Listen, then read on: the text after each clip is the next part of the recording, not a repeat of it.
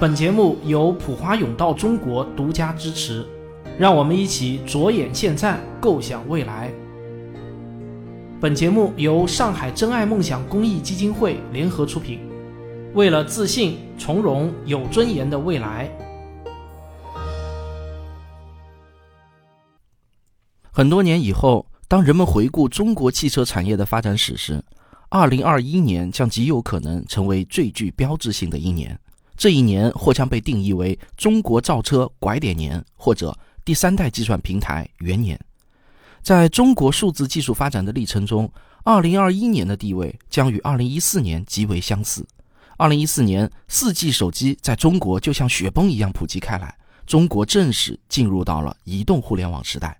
那么，2021年发生了什么呢？我们来看一下2021年的前四个月都发生了什么。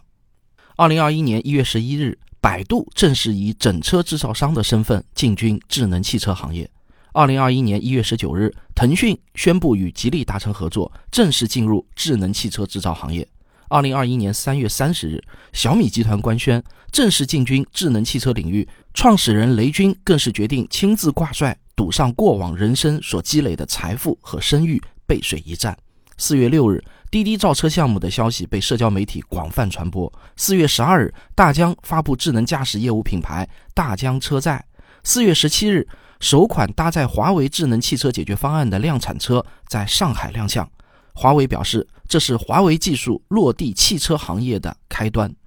再加上二零二零年的十一月二十六日，阿里巴巴集团宣布与上汽集团合资创立智己汽车品牌，正式进军智能汽车行业。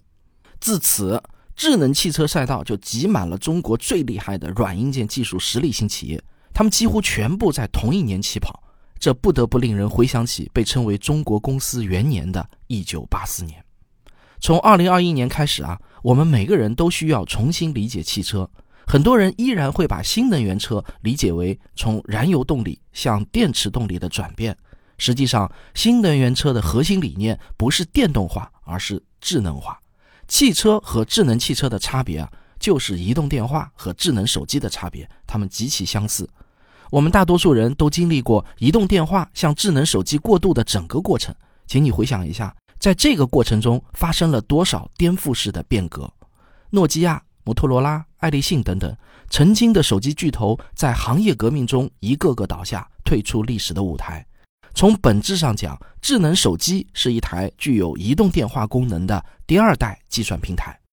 第一代计算平台呢，就是个人电脑。在智能手机出现之前，人们的办公、娱乐、消费、金融、获取信息等等的数字生活啊，都是基于个人电脑的。而智能手机出现之后，数字生活的平台开始向第二代计算平台，也就是智能手机转移。现在啊，智能手机已经超过个人电脑，成为数字生活的第一入口。从燃油车到智能汽车的演变几乎没有悬念，将再经历一次从移动电话到智能手机式的大变革。因为从本质上讲，智能汽车已经不再是一辆车，而是一台具有汽车功能的第三代计算平台。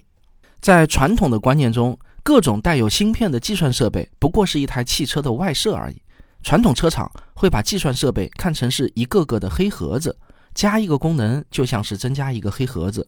今天加一个倒车雷达，明天加一个定速巡航，后天再加一个车载导航仪。外设加的越多，就说这台车的配置越高。你看，传统上我们用“配置”这个词来描述汽车的各种智能化功能，这已经说明了我们看待汽车与计算设备之间的关系。配置怎么可能取代底盘和引擎的地位呢？但是啊，在智能汽车设计师看来，智能汽车首先它是一台大计算机，然后啊再是把电池、引擎、轮子和沙发挂上去。一台智能汽车的核心竞争力是这台计算机的智能化程度。所以呢，智能汽车行业拼的是编程实力，而不是工程制造能力。这种理念转变对汽车行业来说呢，就像是一场暴风骤雨，每一个车企都必须经历这场革命式的洗礼。要么被淘汰，要么浴火重生，绝不可能独善其身。今天我就想带你一窥智能汽车的核心技术，帮助你把握数字未来的大趋势，提前领略智慧交通的广阔前景。在与智能汽车所有相关的技术中，有一项技术是绝对的核心，没有之一，那就是自动驾驶。在业界看来，自动驾驶分成两个流派，一个流派是以特斯拉为代表，他们相信以光学图像识别为主就足以完成人类司机无差别的自动驾驶，从而将硬件依赖降低到最少。理由很简单啊，我们人类不就是通过一双眼睛干成了这件事情吗？这足以证明光学图像识别足够了。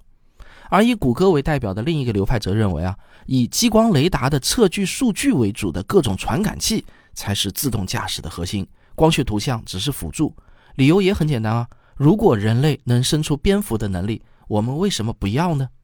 自动驾驶的终极理想就是生产出不需要方向盘、油门和刹车的智能汽车。每一辆汽车就像是一个移动的卧室和办公室，你可以在车里完成办公、娱乐、消费、理财、获取信息等等任何一个计算平台能完成的事情。不过，要实现这个终极理想的难度，恐怕呢是远超你的想象的。或许你最近一段时间经常能看到一些新闻画面。说某某车的自动驾驶啊，已经可以做到自动避让行人、助动车了，自动在复杂道路变道、拐弯等等。其实呢，这些画面无一例外都是带有一定营销性质的 demo，也就是演示。因为这些车辆行驶的路段啊，都是这辆车的熟路。也就是说呢，在拍摄这段自动驾驶的演示之前，这辆车早就已经在这条路上不知道开过多少遍了。这条路上的每一寸道路、每一个障碍物，所有的数据都已经以厘米级的精度储存在汽车的内存中，因此啊，你才能看到这辆车以令人惊叹的自动驾驶能力在道路上行进。但是，这离真正的完全自动驾驶其实还差着十万八千里，因为只会开熟路的自动驾驶，并不是真正成熟的自动驾驶。让一辆车预存全中国所有地方的高精地图，这个是不现实的。且不说这个数据量有多惊人，最大的问题是啊，道路的变化是很快的，它是一个动态的数据，自动驾驶公司不可能实时采集到所有道路的变化数据。那这个问题的解决方案是什么呢？解决方案叫做自学习。简单来说呢，回想一下我们自己开车的行为，在熟悉的地方我们会驾轻就熟，而到了一个陌生的地方就会开得慢而且小心。因为我们不知道前面会不会突然出现一个豁口，有可能有行人窜出来。AI 所面临的问题呢，其实也是一样的。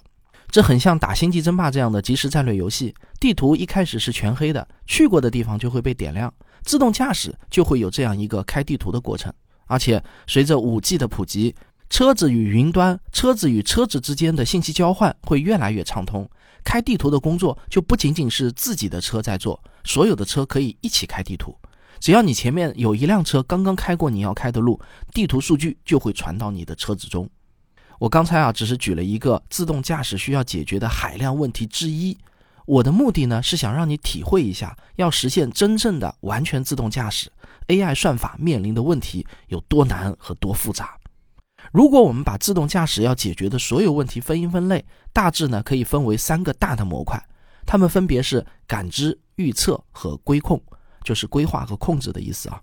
每一个模块的难度那都是深不可测的。所谓的感知就是各种识别，包括光学图像识别、激光雷达识别，以及结合卫星定位的数据、地图数据，使得 AI 对物体识别的能力达到甚至超过人类的双眼。所谓的预测呢，就是模拟我们人类的行为，能够在熟悉的道路上预测有可能出现的情况，提前做好防备。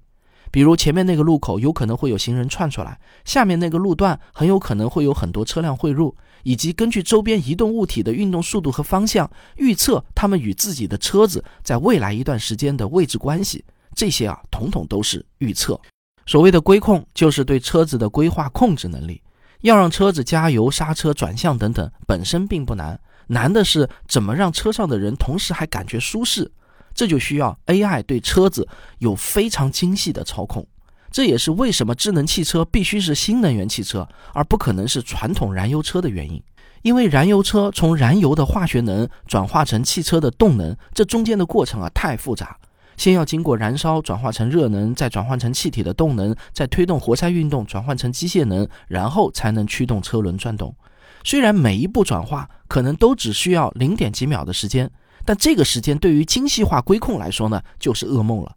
但电动汽车就不同了，从电能驱动电机转动，没有中间过程。AI 可以做到对汽车的毫秒级控制、感知、预测、规控，就好像自动驾驶的三驾马车，它们必须均衡发展，不能出现任何的短板。为了让你对他们的研发难度有一个直观的感受啊，我用华为举例。华为的自动驾驶部门一共有两千多个研发工程师，其中做纯算法开发，也就是编程敲代码的人就有一千两百多人，每个大模块分配两三百人的程序员规模，剩下还有一千多人是给这一千两百多个算法工程师做辅助的。它的复杂程度一点都不亚于像 Windows 这样的大型操作系统，代码的行数在千万这个级别。国内另外几个做自动驾驶研发的大公司，比如威马和百度，研发团队呢也差不多都是这样一个量级。讲到这里啊，我就可以大胆的做一个未来十年的预测，在智能汽车这个领域，得自动驾驶者得天下，就好像在第一代计算平台领域得操作系统得天下一样。最挣钱的公司是微软。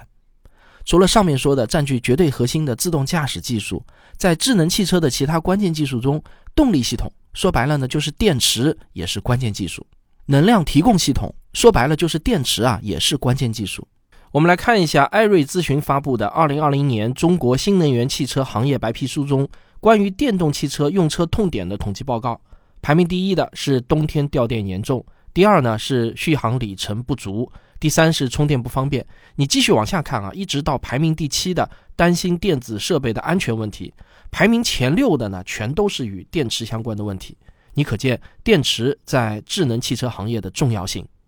而所有这些痛点啊，其实可以用四个字来概括，就是里程焦虑。充电不像加油那样几分钟就可以加满油箱。按照现在的电池技术，一般来说呢，一辆电动汽车从百分之三十充到百分之八十，最快的直流快充也需要半个小时以上。这与燃油车加油的效率显然差了一个数量级。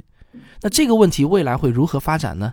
答案很有意思啊，几乎可以明确的说，电池技术的革命性突破，十年内几乎没有可能。续航里程、充电速度，在未来十年甚至二十年都不会有数量级的变化。但是呢，我也可以同样明确的说，里程焦虑将很快成为一个历史名词，甚至续航里程数都不会再成为智能汽车的卖点。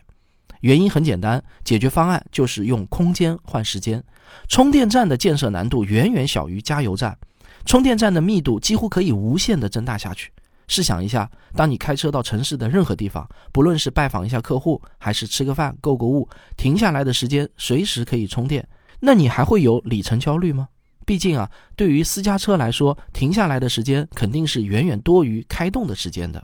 现在，在我国，自从二零二零年三月份公共充电桩建设被纳入新基建之后，充电桩的建设速度正在以你意想不到的惊人速度增长。我呢，也是在今年的四月底换了一辆电动汽车。以前我开燃油车的时候没有关注过，现在呢，我打开手机上的那些啊找充电站的 app 一看啊，真的是吓一跳。我们家几乎已经被公共充电站给包围了。